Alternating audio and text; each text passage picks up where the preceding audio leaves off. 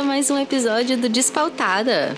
Quer dizer, este é um desepisódio. Como é que isso funciona? Eu tenho os episódios que vão ao ar cada quinta-feira, na verdade quinzenalmente.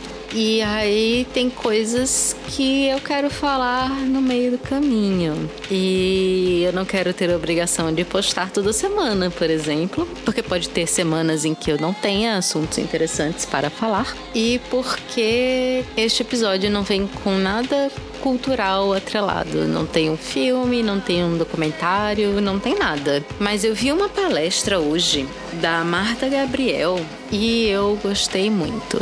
E eu achei que tinha tudo a ver com o documentário que eu falei no último episódio né? Aquele sobre a terceira revolução industrial. E então este é o primeiro desepisódio do, do des... Este é o primeiro desepisódio do Despautada. Eu continuo sendo Fernanda Eggers porque Princesa Consuelo já estava tomado. I'm no longer Phoebe Buffet. That's great. You changed your name? Yes, I did. Meet Princess Consuela Banana Hammock. E vamos falar um pouquinho sobre esta palestra em que a Marta Gabriel falou sobre transformação digital e sobre novas tendências. Ela falou em revolução também, eu não sei exatamente qual foi a revolução, mas eu imagino que tenha sido uma revolução da comunicação, porque ela elenca como o primeiro processo tecnológico comunicacional que fizemos como seres humanos é a fala que a gente hackeou, a gente alterou o sistema digestivo e o sistema respiratório para que a gente falasse. E agora nós temos aqui eu falando para vocês e vocês falando também e a gente se comunicando de várias formas. E é isso. Estamos todos viciados em falar, falar é uma maravilha e é por isso que tem tanto podcast maravilhoso nesse mundo. Mas ela considerou isso como o primeiro processo tecnológico, a fala, e que daí nós tivemos o salto da evolução, um salto de evolução, na verdade. É, e aí ela fala do, da agricultura, da escrita, dos códigos e dos algoritmos que é a era cognitiva, que é a era que nós estamos agora. Então, eu não pesquisei, e aí eu estou falhando enquanto ser digital, é, enquanto. Eu esqueci até o termo que ela usou na, na palestra. Mas enquanto um híbrido, enquanto híbrido eu estou falhando, porque ao invés de eu pegar meu celular e consultar se, ou, né, o que foram as revoluções da comunicação, não, eu estou aqui só falando um negócio que ela falou no início de uma palestra de duas horas. E a mulher é aceleradíssima, ela fala rápido e, e, e vai passando as telas. E eu fui super analógica e, e anotei muitas coisas no meu bloquinho, mas tinha umas coisas bacanas que era legal ter tirado foto. Algumas eu consegui e outras não, porque, né, vamos passando slides. E foi bom, porque num espaço de duas horas ela falou um bocado. Algumas coisas que eu já sabia e algumas outras coisas que simplesmente precisavam ser encaixadas no lugar certo. E então ela falou disso e falou que a gente está numa era em que a gente precisa mudar a nossa mentalidade. Se parece muito com a coisa que o Jeremy Rifkin estava falando, né, no documentário de mudar a mentalidade e tal. Ali ele falava num processo geral, né, de mudar a mentalidade como um, um todo. E essa mesma mudança de mentalidade que ele fala também serve para essa mentalidade digital, para essa coisa da reconfiguração. Por quê? Porque o mundo já é digital e já é descentralizado, né? Talvez não em, em todas as esferas, mas em boa parte delas.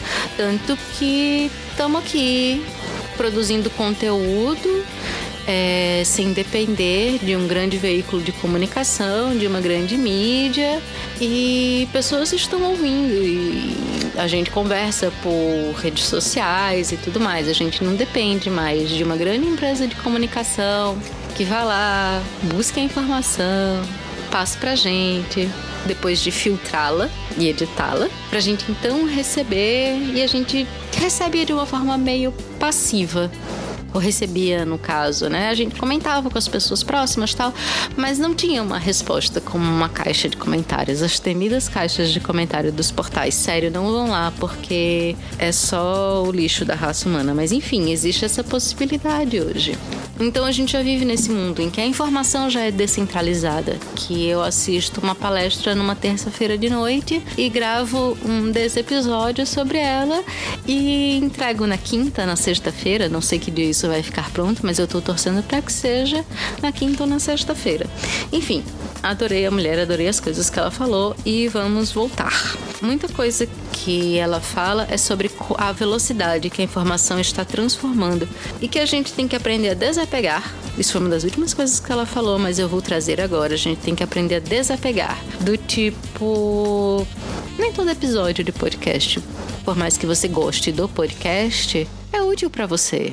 Ou você está curtindo. Não tem problema você pode parar de ouvir e ouvir outra coisa, fazer outra coisa com o seu tempo. Ah, essa série que tá todo mundo comentando, tá? Ouvi um, dois episódios, não me pegou, passa para outra. Todo mundo enlouquecendo com La Caça de Papel. Eu queria muito ver porque eu tive que largar o espanhol no no segundo período, porque eu arrumei um emprego, que é uma coisa maravilhosa. Eu queria ver muito a série porque ela é em espanhol tal, e eu tô querendo alguma coisa para manter uma conexão com o idioma.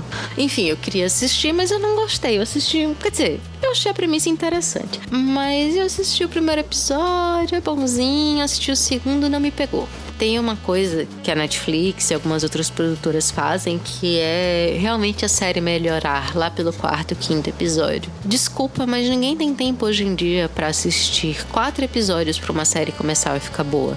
O piloto tá aí para isso. Não é só para convencer os produtores de que a série presta, é para convencer o público. É pra gente se apaixonar pelos personagens de cara. Então, assim, eu dou atualmente dois episódios para curtir a série. Se eu não curtir, tchau e benção, venha pra próxima. Porque se a série tá fazendo sucesso é porque tem público, não precisa ser eu, então vamos embora. Por mais que ela tenha falado desse desapego, que não é só com a questão do tempo que a gente gasta no celular e tudo mais, porque faz parte da gente, não tem mais como voltar, não tem mais como a gente dizer, não vivo mais sem celular, não vivo mais sem internet. Você vive na internet. Sua vida está na internet. Eu sinto lhe dizer, mas a sua vida está na internet. Não tem mais como desconectar, é um caminho sem volta.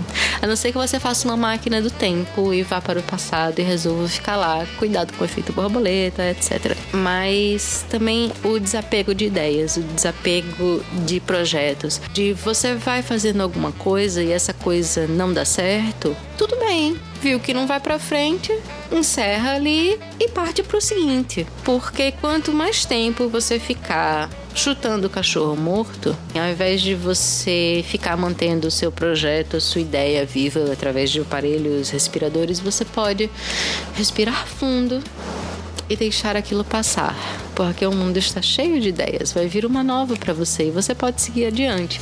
E você pode fazer isso com quase tudo na vida, né? De dos livros que você não gosta tanto, daquela coisa que tá ali só ocupando um espaço, aquela blusinha que você não gosta, não é seu estilo, mas foi uma amiga que você gosta muito que te deu. É, eu acho que de tudo que ela falou, a questão de ter foco e de desapegar ficaram muito em mim, porque isso de estar constantemente conectado, isso de é, de estar constantemente conectado, de estar com o celular do lado, ter internet, pesquisar tudo, não sei o que. Isso causa uma certa ansiedade, né? As notificações às vezes causam ansiedade, só de ter aquele númerozinho. Você tem lá 287 mensagens não lidas no WhatsApp. Você tem aquele grupo no Telegram que você fica duas horas sem olhar e de repente tem 4 mil mensagens. Oi? Ô, Tânia, não, Tânia. Não dá, você não vai ver tudo e você tem que ser feliz com isso. A informação do mundo inteiro está aí disponível. E você não pode fazer download de tudo para sua cabeça. Você tem que saber onde procurar para quando você precisar dela. Isso foi uma outra coisa muito interessante que ela falou. A gente não precisa mais ter todas as informações a gente tem que saber onde procurar. E esse é o diferencial, porque ela fala também de inteligência artificial, de robôs, robôs que estão substituindo as tarefas básicas e que a gente tem uma falhazinha na nossa educação, que é da gente não perguntar. A gente é ensinado a saber as respostas e não a saber as perguntas. E às vezes saber perguntar é muito mais importante. Durante toda a palestra, a Marta usou o Waze como exemplo, principalmente as outras coisas também, mas usou o Waze e fez alguns paralelos bem interessantes do tipo: se você não sabe perguntar para o Waze onde fica o aeroporto, como é que você vai chegar lá? Teve até uma coisa interessante que aconteceu semana passada no Waze, eu querendo ir para algum canto que agora eu não lembro onde. Eu tinha o nome do lugar e não tinha endereço. E eu joguei o nome do lugar e tinha um lugar a 8 quilômetros de mim e tinha um lugar a 20 quilômetros e tinha um lugar que ficava em Maceió, é em outro estado. Você tem que saber ali, ok, não é em Maceió, né? Porque eu tenho que chegar hoje. Se eu saísse à noite daqui, eu não chegava em Maceió no mesmo dia. Eu tenho que chegar hoje. Então é ou esse que está a 8 quilômetros ou esse que está a 19.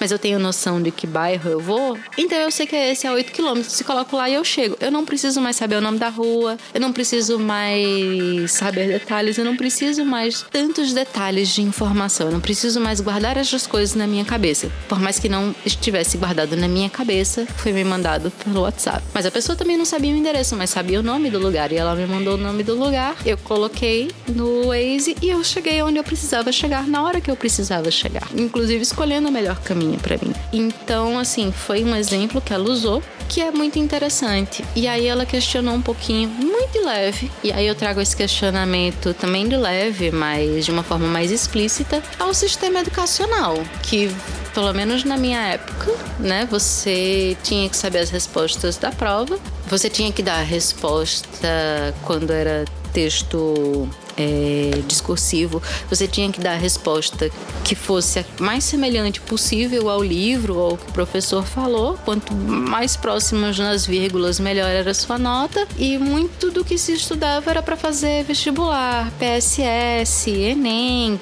E eu não vejo isso tendo mudado muito porque meu namorado passou um tempo estudando para concurso público e eu via que não era apenas a questão de saber as respostas, ou entender uma lei, um conceito ou alguma coisa assim. Era saber como responder aquilo de acordo com a instituição. Você tinha que aprender a forma que a instituição queria que você respondesse as perguntas. Sabe? Não, não, não é uma coisa que leva as pessoas muito a, a questionarem, a buscarem, a interagirem e tudo mais. É, mas enfim, o sistema educacional da gente, então, ele não forma a gente muito para pensar, para questionar. Voltando ao assunto, ela estava falando sobre essa coisa da tecnologia, né, do ex, dessa reconfiguração do cérebro, de que é mais importante saber onde buscar informação e como lidar com essa informação ao invés de ter a informação. E ela contou, a Marta Gabriel contou que em Londres todos os taxistas têm ou tinham que conhecer o mapa, ter decorado o mapa da cidade de Londres inteiro. E hoje em dia não precisa mais, porque hoje em dia tem o Waze. E o Waze não lhe dá só o mapa e o melhor caminho, lhe dá ali umas três opções de rota, lhe diz onde tem trânsito, onde foi que rolou uma batida e em quanto tempo você chega. Tinha também uma coisa que era ter GPS, aquele aparelho de GPS, o hardware que você instala no seu carro e ele lhe diz para onde você vai. O Waze chega, ele tira essa necessidade de conhecer o mapa de uma cidade inteiro e ele tira também essa necessidade de comprar mais um aparelho para colocar no carro, né? Porque tem lá aquele aplicativo, ele é gratuito, ele é colaborativo, ele vai pegando informação dos carros que estão em movimento ao redor, ele tem noção de trânsito, onde está parado, onde não está, ele diz como você chega onde você quer estar no melhor tempo possível e o que é que você provavelmente vai encontrar no caminho. Às vezes ele indica até os buracos. O Waze acabou quebrando essa indústria do GPS automotivo porque estava lá no celular, era gratuito e não requeria muita coisa. Ele só precisa de conexão com a internet e a ferramenta de navegação. Nem o mapa dele, o mapa é do Google. Então tem muito disso, de usar algo que já existe, por exemplo, o mapa do Google, para fornecer aos usuários aquela experiência que está faltando, que é um guia que ele leve de A a B. e fez com que uma coisa que tinha um potencial enorme, que previa-se que ia ser muito lucrativa, não fizesse tanto sucesso assim, o GPS automotivo. Claro, você não precisa comprar mais o aparelho, você tem no seu celular e tem muitos carros hoje em dia que já estão vindo com telas com GPS naquele painel de navegação que já está aparecendo de um avião. Não que eu esteja reclamando, é muito bonito. E também não que eu esteja muito preocupada, porque eu quero viver num futuro em que eu não vá precisar dirigir. Eu vou dizer pro meu carro onde eu quero ir, ou para um carro comunitário que eu pego na rua, vou dizer para ele onde eu quero ir e eu vou e vou ficar, sei lá, bordando e ouvindo podcasts no caminho ou conversando com alguém. Então, assim, tem essa questão, né, de que tudo muda muito rápido. Uma tecnologia pode matar, sufocar ou ressignificar outra de um dia para o outro. O que é novidade hoje já pode não ser mais novidade amanhã. Ela falou dessa coisa do foco, de quando a gente abre um celular, a gente tem que saber o que a gente quer e a gente tem que ir aonde a gente quer, porque se deixarmos a gente se perde no mar de notificações. E ela falou também da questão da ansiedade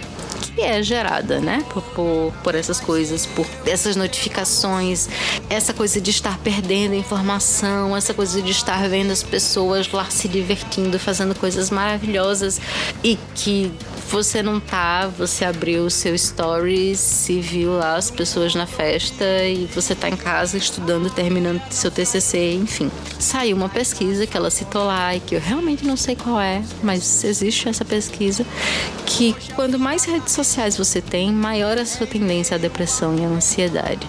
Então você ter mais de sete redes sociais é uma coisa extremamente problemática. Aí eu pensei, ok, né? Levando em consideração que eu dou atenção basicamente ao Instagram, um pouquinho ao Facebook, um pouco mais ao Twitter e tal. Não são tantas. Aí ela joga. Cada grupo de WhatsApp é uma rede social e veja de quantos a gente faz parte. E realmente, são trocentos grupos para trocentas coisas e tem uns grupos que eu fico olhando e contando, fazendo contagem regressiva para saber quando é que eu vou poder sair deles. Porque estressa, aperreia, enche o saco, irrita, causa ansiedade, causa depressão, mesmo que você coloque tudo no silencioso. Vou contar mais um caos. Que eu estava em vários grupos de pedais, porque eu queria saber quando é que acontecem os pedais na minha cidade, para eu poder pedalar com eles quando desse vontade. E aí começaram a pipocar mensagens que não tinham a ver com bicicleta. Ok, pipocaram mensagens que eram tanto quanto preconceituosas. Já acendeu o sinal amarelo. Veio o Dia da Mulher. Não bastasse todo o grau de mensagens preconceituosas, já existentes, vieram as mensagens machistas e transfóbicas de Dia da Mulher.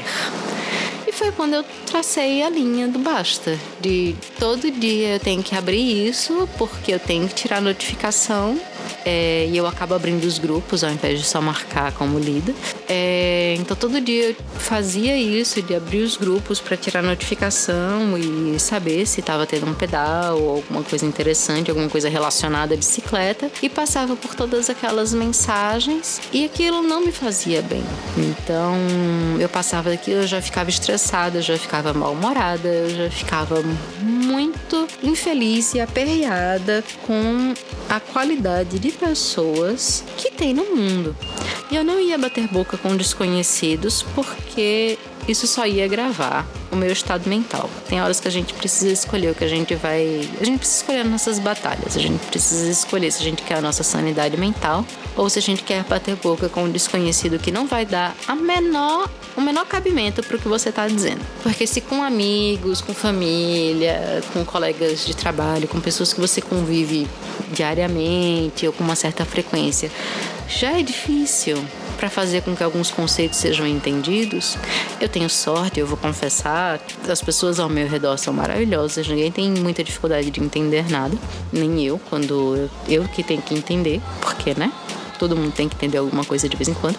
Eu guardo meus argumentos, eu guardo as minhas coisas para essas pessoas. Cada grupinho desses é uma rede social e é mais uma fonte para lhe causar depressão e ansiedade. Então analise aí bem direitinho as redes sociais das quais você faz parte e veja os grupos de WhatsApp, de Telegram e etc., que realmente lhe acrescentam algo, por mais que você não consiga ler todas as 4.782 mensagens publicadas por dia. É, mas se eles se acrescentam algo, se eles não lhe causam ansiedade, se, né, se te faz bem, você fica. Se não te faz bem, vaza. Mais uma vez, voltamos para o conceito de ter foco e de saber desapegar. Desapegar de grupos de WhatsApp é uma coisa maravilhosa, fica a dica.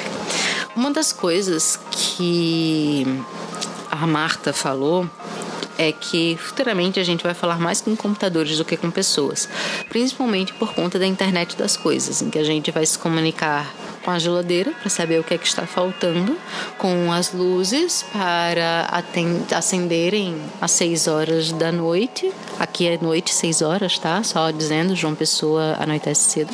Ligar uma câmera e ver se o cachorro tá bem, se os gatos não se mataram, se a temperatura das. se, se as plantinhas estão todas é, aguadas direitinho. Então você vai conversar muito com sua casa no futuro, se futuro houver. E quando a gente conversa com pessoas, hoje em dia, a gente faz principalmente através do computador, né? Porque o celular hoje, pelo amor de Deus, faz mais coisa do que um computador fazia.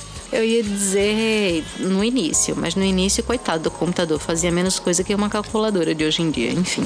Então a gente vai estar mais conectado, a gente vai estar cada vez mais conectado pela tecnologia, pelos computadores pela geladeira, que vai dizer pra gente que, olha, tá acabando o iogurte, essas frutas todas que você comprou estão apodrecendo e reveja aí essa sua dieta à base de comida congelada, porque o banheiro mandou dizer que as suas taxas estão todas desreguladas. Imagina só que coisa bonita que seria esse futuro ou nem tanto, né? Uma coisa altamente controladora. Quem é que vai ter essas informações? Isso tudo só dá certo se vivermos num mundo que não vai ser controlado pelas empresas. Porque falou, se for controlado assim, pelas empresas, eu me achava meio esquisita e que eu me senti em casa quando ela disse que é a mentalidade deste novo mundo em que estamos vivendo, que é a mentalidade digital. Que alguém fala para você uma coisa que você não sabe e que você precisa saber, ou que você quer saber, porque curiosidade é uma coisa muito boa, você não vira para o seu colega e diz: Escuta, Fulano, o que é que tá acontecendo na Síria mesmo, hein? Não, você faz, porra, é, Estados Unidos mandou um ataque aí na Síria tal, bora ver como é que tá isso. Você abre ali no Google, você abre e você sai pesquisando, e você sai filtrando quais são as melhores notícias. É muito importante a habilidade de saber pesquisar. Até porque a habilidade de você saber pesquisar e esta mentalidade de surgiu esse elemento aqui que eu não conheço, ou não conheço como deveria e eu preciso conhecer, ou eu quero conhecer. Uma mentalidade então de você pegar isso e você ir atrás, de você jogar no Google, de você olhar, sei lá, olhar seus podcasts que falam sobre aquele assunto, se tem algum que falou sobre aquilo especificamente. Enfim, de olhar no, no, no seu site de notícias, até, eu não, não, queria dizer isso não, mas até no Facebook, se você for lá na página específica do veículo de comunicação que você segue e confia. Isso evita até que a gente seja muito engabelado pelas fake news, porque não dá para dizer que a gente não vai cair nunca. Todos caímos, todos cairemos. O negócio é a gente saber identificar, a gente saber procurar, é a gente desconfiar. É quando alguém falar, olha, esse negócio aí tá esquisito, a gente se dá o trabalho de e dar uma pesquisada naqueles termos e ver que não faz o menor sentido, esse tipo de coisa. Então, uma parte da mentalidade digital é pesquisar. Existem muitas pessoas que não estão nem aí. Ah, não sei, não quero saber, tenho raiva de quem sabe, ou eu viro para fulano e se fulano não souber, o errado é ele, porque porra, fulano, como assim? Eu sempre pergunto as coisas para você e tal. Eu estou há meia hora falando sem pauta. Eu acho que eu faço pauta para que os episódios fiquem curtos e concisos, porque se me deixar solta com o microfone, eu fico falando até amanhã. Mas o outro elemento que ela falou da mentalidade digital é a questão da incorporação das ferramentas digitais e da curiosidade de ir atrás, de conhecer. Ela contou até uma história engraçada de que ia dar uma entrevista, iam perguntar sobre Tinder, e ela é casada há 31 anos e virou pro marido. Meu bem, é o seguinte, eu vou instalar o Tinder aqui porque eu vou dar uma entrevista e tenho que saber como é que isso funciona. Né? Ela trabalha com isso, ela trabalha com ferramentas digitais, ela trabalha com inovação tecnológica, com, com inovação digital. Como assim? E se você parar para pensar, todos nós trabalhamos também. Né? A gente vive nesse ambiente. Talvez nem todo mundo seja social media, mas a gente tá conectado na internet, a gente tem que saber o que, que as coisas funcionam. Aí falando de Pokémon GO, ai, porque a câmera vai registrar tudo na sua casa, não sei o quê. Pode até ser que seja verdade. Eu não estou dizendo que é. Mas não faz muito sentido, porque foi a mesma empresa que fez um outro, um outro jogo, o Ingress, e a lógica era muito parecida, inclusive os portais. É, não são portais, eu esqueci. Os lugarzinhos lá que ficam os Pokémon e onde você recupera as coisas dos Pokémon. Umas Poképaradas. Não tenho a menor ideia. Eu, eu joguei por dois meses e já esqueci tudo. Então, tanto faz. Mas enfim, as poképaradas, os lugares lá, as academias, esse tipo de coisa, eram portais do Ingress. Na verdade, continuam sendo, o Ingress continua aí. Então, assim, você ouve lá a história absurda de que a câmera do Pokémon Go vai registrar tudo na sua casa. Olha, se ela fizesse isso, ela já faria isso desde o Ingress. Se ela fizer isso, você está conectado no sistema da Google ou da Apple. A sua câmera está aí, o seu microfone está aí. Altas histórias de que os microfones dos celulares realmente ouvem o que a gente fala. Ouça o episódio sobre Kumbuka Gate do Braincast, eu super recomendo. Então, assim, é importante ir atrás, ver do que se trata e tudo mais. Eu só falei de jogo aqui até agora de um aplicativo de paquera, mas é importante, porque surge uma rede social nova. Você tem que saber do que se trata. Você baixa lá, registra seu nome de usuário, vê se você gosta, vê se é para você, vê se não é. Se não for, você desinstala, tchau e benção. Se for, se você gostar, se você curtir, já fica por aí, já faz umas novas amizades, já posta umas coisas bacanas, já entende como a rede funciona. Mas é importante que a gente faça isso. É importante que a gente conheça o que tem de novo e o que tem é, que pode nos agregar alguma coisa. Nem que seja pra gente indicar. Eu não tinha falado de nenhuma rede social minha ainda, né? Então vamos lá, medium.com/barra despautada e arroba despautada em todas as redes sociais. Essa semana, inclusive, no Instagram, eu estou postando algumas frases interessantes do Jeremy Rifkin, é, do livro que rendeu o documentário lá que eu falei. Voltando para a palestra da Marta, ela fala sobre o aumento da complexidade na nossa era e como essa complexidade tende a aumentar cada vez mais. Há 20 anos, 30, realmente a gente tinha era mais simples, a gente tinha acesso a menos coisas, a gente não tinha tantas coisas requerendo nossa atenção. Em compensação, a gente também não tinha diversas facilidades. Pensa, você há 20 anos atrás conseguia imaginar um Uber da vida? Conseguia imaginar que talvez você vai chamar um Uber e ele vai chegar na sua porta e não vai ter motorista nenhum e vai ser um carro não poluente? é muito difícil imaginar isso há 20 anos.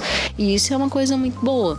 A gente tem acesso a mais informação e é muito bom porque a gente não está mais preso aos veículos de comunicação, a gente tem onde pesquisar agora, a gente tem um acesso muito, muito mais fácil aos veículos de jornalismo independente, por exemplo, que é uma coisa fantástica. Eles sempre existiram, mas nunca foi tão fácil acessar. E é muito importante que se tenham os veículos de comunicação independentes, que se tenham os jornalistas independentes fazendo esse contraponto à grande mídia, porque no mundo de hoje ninguém tem um império, seja lá do que for, de comunicação, do agronegócio, de computadores. Ninguém tem um império se não tiver muito dinheiro. E ninguém tem muito dinheiro, a não ser que tenha rolado algumas trocas, né? Ou, in, ou pode até ter muito dinheiro de herança, alguma coisa assim, mas teve que rolar algumas trocas para esse, é, esse império surgir. Então a gente pode considerar que são empresas que estão amarradas a certos valores que podem não combinar com os nossos. Então, uma vez que a gente vive nessa era mais complexa, mas que também tem mais informação, tem mais acesso e a gente pode buscar o que a gente quiser. Se a gente quiser saber o, nome da oitava lua de Júpiter, que eu nem lembro quantas são, mas se eu jogar no Google, o Google vai me dizer e vai me dizer o nome da lua também. Eu posso escolher me informar por veículos de comunicação cuja ética seja mais compatível com a minha, cujos ideais sejam mais compatíveis com os meus. Isso quer dizer que eu tenho que nunca mais olhar para os outros, não. É sempre bom dar uma olhadinha ao redor para ver o que está acontecendo nas outras bolhas. Porque a coisa das outras bolhas é que elas também estão conectadas seguindo as coisas que os outros veículos estão falando. E é importante saber o que é informação de verdade, informação valiosa, que traz conhecimento, que faz com que você gere alguma ação, e o que é só falácia, o que é fake news e o que é viagem da cabeça dos outros. Eu realmente não quero entrar nesse, nessa seara e eu estou só dando voltas. Um mundo mais complexo complexo, então a gente tem mais acesso à informação, a gente tem mais acesso a muitas coisas, mas a compreensão vai ficando cada vez mais difícil e às vezes a gente tem que ir dando umas voltas pro básico para saber o que, é que a gente quer, como a gente quer e aí ir atrás de como a gente fazer isso. Mas essa maior complexidade, até porque as coisas se tornam mais difíceis de compreender, é, gera maior conexão. Porque, veja só. Ô, ô Tânia, veja bem. Uma coisa mais complexa que, que aumenta a dificuldade de compreensão, aumenta a gama de informações e que faz com que você não consiga ter todas as informações ao mesmo tempo, faz também com que você se conecte mais, seja com pessoas, seja com máquinas. Eu vou dar como exemplo este podcast, que eu ouvi outros e eu fiquei maravilhada e eu quis ter o meu. E aí eu fui pro Google e eu fui descobrir como editar. Aí eu descobri que meu pacote Adobe já me dava direito a ter um programa de edição de áudio muito bom. Fui lá, baixei o programa de áudio, procurei vários tutoriais que várias outras pessoas fizeram sem nem pensar em mim, mas eu tô aqui usufruindo dessa informação que já existe na internet, portanto, me conectando com aquele canal, com aquele produtor de conteúdo para aprender a editar um áudio e me conectando com Rodrigo, que me emprestou um microfone e que me ensinou algumas coisas sobre captação, e me conectando com o Petrônio, que é designer e fez a logo do Despautada, e me conectando com cada um que contribuiu para cada um dos episódios, né? Então, algumas coisas foram com pessoas que eu conheço e que eu já sei das habilidades, outras são com pessoas que eu nunca falei na vida e não precisei falar, porque o conteúdo já estava lá, e outras com pessoas com quem eu nunca falei na vida, mas eu falei, porque produtores de conteúdo são gente como a gente. Então, fui lá bater um papo. Hoje em dia você não precisa saber tudo para fazer alguma coisa. Você tem Saint Google para lhe ensinar. Você tem as pessoas ao seu redor, você tem as pessoas que estão conectadas às pessoas que estão ao seu redor. E aí o que acontece? Todo mundo meio que se ajuda.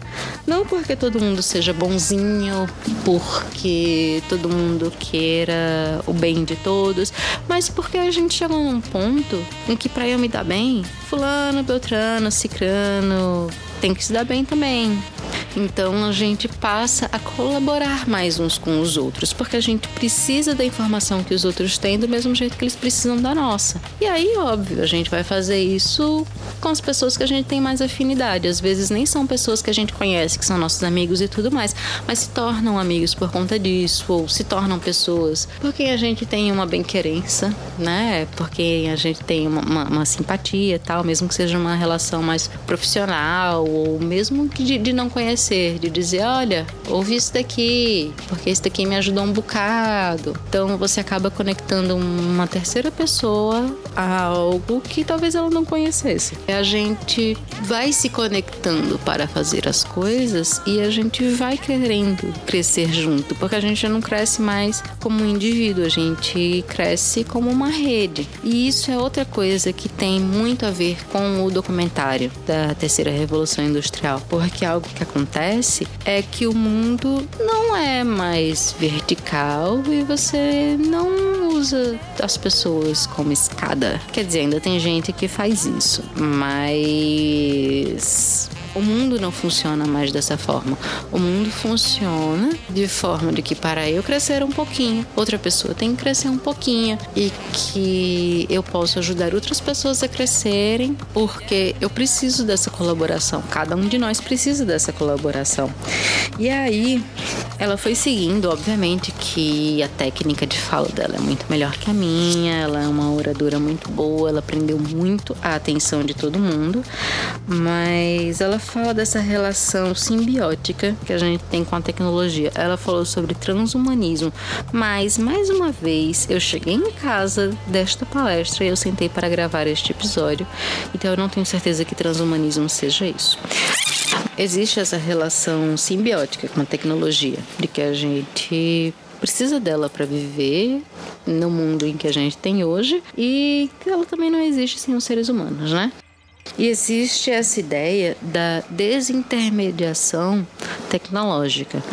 Que o que é? Se antes a gente tinha um esquema organizacional em forma de pirâmide vertical, a gente tem agora tecnologia fazendo o papel do intermediário que transforma essa organização em ampulheta.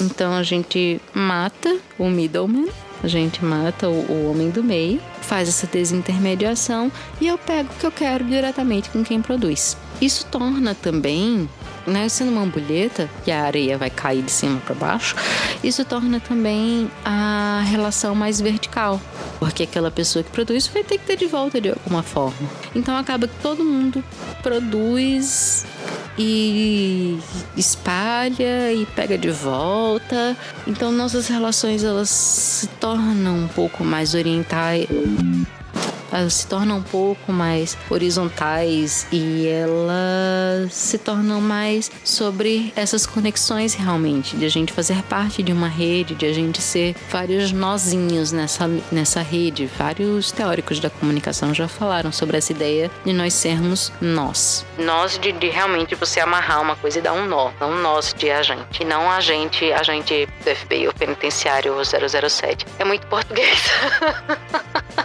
Não é um idioma fácil, nem para os nativos. E aí ela deu algumas ideias. Também era uma palestra pelo Sebrae, então, né, tinha que ter uma coisa de empreendedorismo tal, uma coisa voltada para as empresas. Então, que ela fala que o novo intermediário é aquele que tem um valor inestimável e que faz o que a máquina não pode fazer. Então, principalmente, ai, ah, por que não vamos mais ter trabalho que as máquinas vão tomar tudo? Não, pensa que a fotografia liberou a pintura para enlouquecer geral. A pintura não precisava mais retratar a realidade com fidelidade. Veja só que coisa. Até porque era meio impossível. Ela se aproximava muito, ela tinha aquele realismo, se aproximava muito da realidade. Continua se aproximando. Existem artistas com uma técnica fantástica que, que fazem realismo e que continua sendo válido, continua sendo muito bonito, inclusive. Mas chegou um momento em que rolou essa ruptura, porque a fotografia chegou e a fotografia fazia muito melhor do que a pintura e fazia aquilo em questão, não era de segundos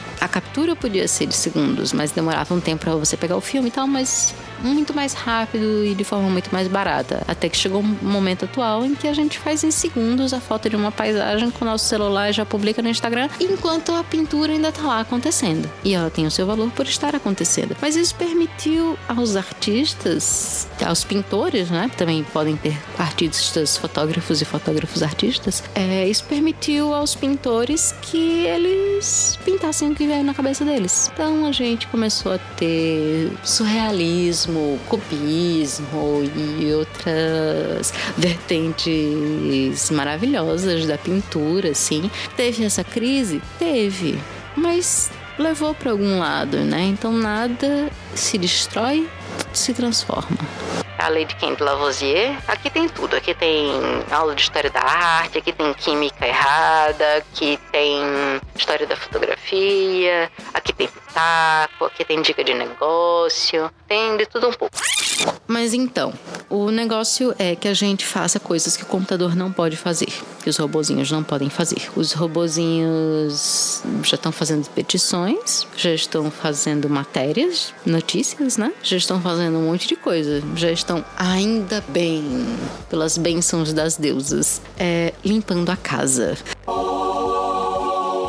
Eu sei que o Arromba realmente mapeia a casa inteira e vende aquela, quer dizer, vende não, né? E passa aquela informação para a empresa que criou, que vai vender para outras. Mas só de pensar naquela coisinha linda, redondinha, passeando pela casa e limpando tudo, eu só consigo pensar que eu quero muito ter um desses na minha casa. Mas enfim, se os robozinhos estão aí fazendo um monte de coisa e vão fazer mais e a gente não vai mais precisar fazer, a gente tem que começar a pensar, certo, e o que é que eu quero fazer então?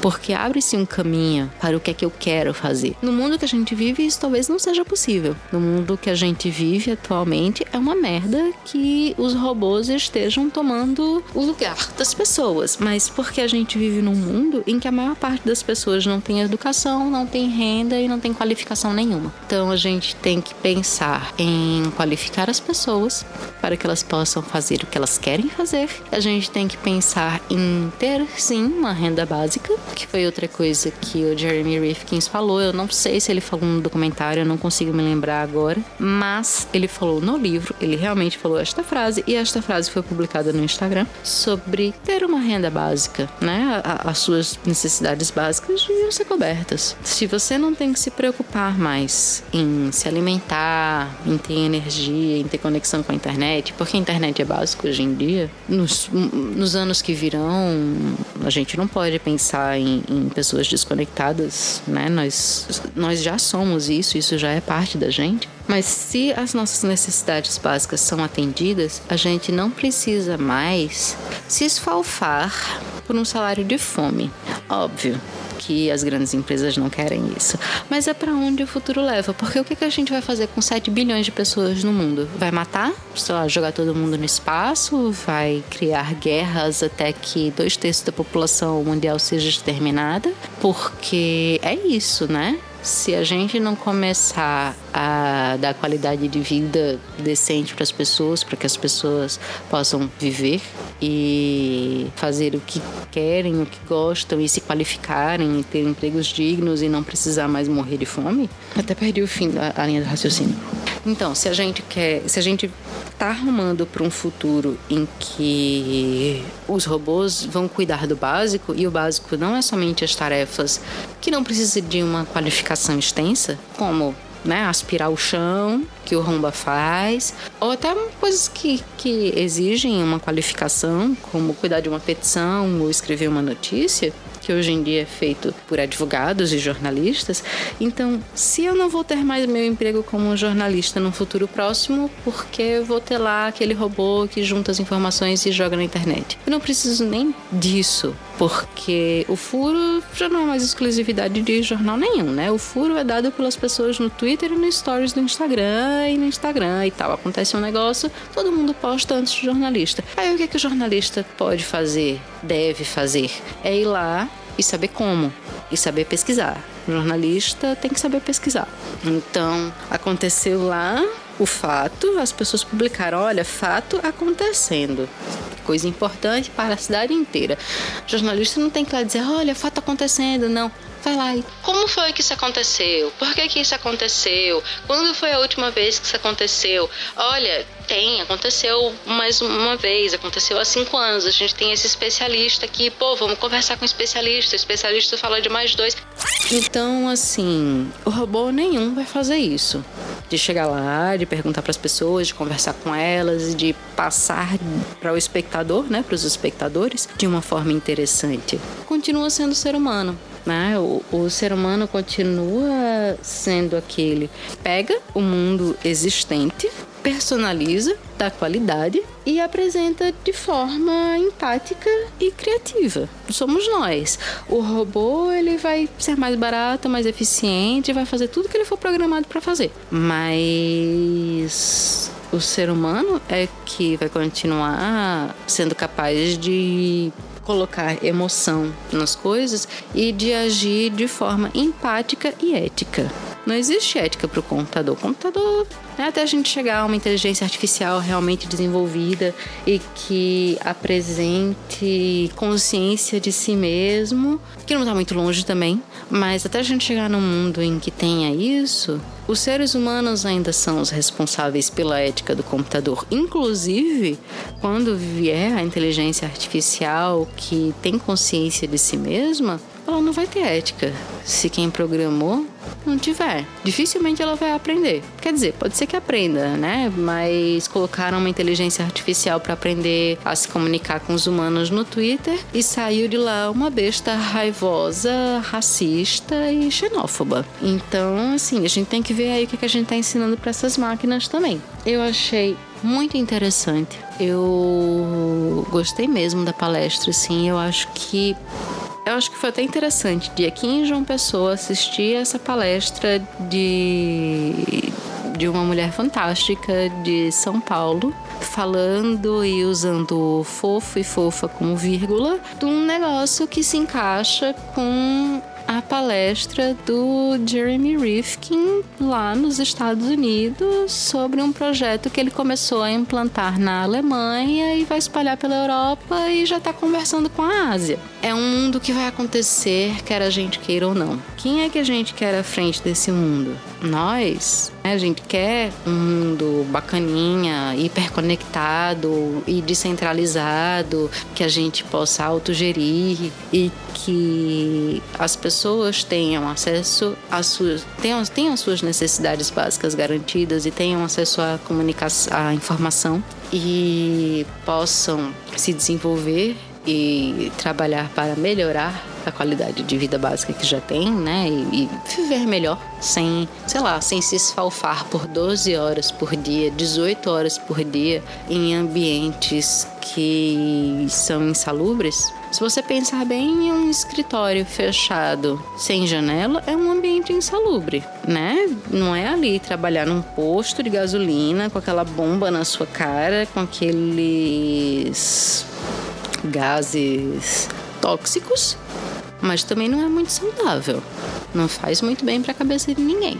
Então, num mundo onde você pode viver um pouco mais ao ar livre, talvez trabalhar menos horas. É muito mais futuro trabalhar 20 horas semanais do que 18 horas por dia. A gente quer viver nesse mundo onde a gente trabalha menos, a gente trabalha com coisas que gosta, a gente tem coisas garantidas e a gente pode focar no que realmente importa e fazer coisas que façam a diferença, não apenas pra gente, mas para as outras pessoas, a gente poder agir coletivamente para melhorar o mundo, porque melhorar o mundo é melhorar a nossa própria vida, ou a gente quer, sei lá, viver neste mundo hiperconectado, hipertecnológico, mas que uma empresa manda nas nossas vidas e a gente fica aqui desesperado para comprar a nova tecnologia que custa quatro vezes mais do que a gente poderia pagar para que a gente possa estar incluído e fazer parte disso. Eu acho que não faz muito sentido. Então, este mundo nem é vai vir.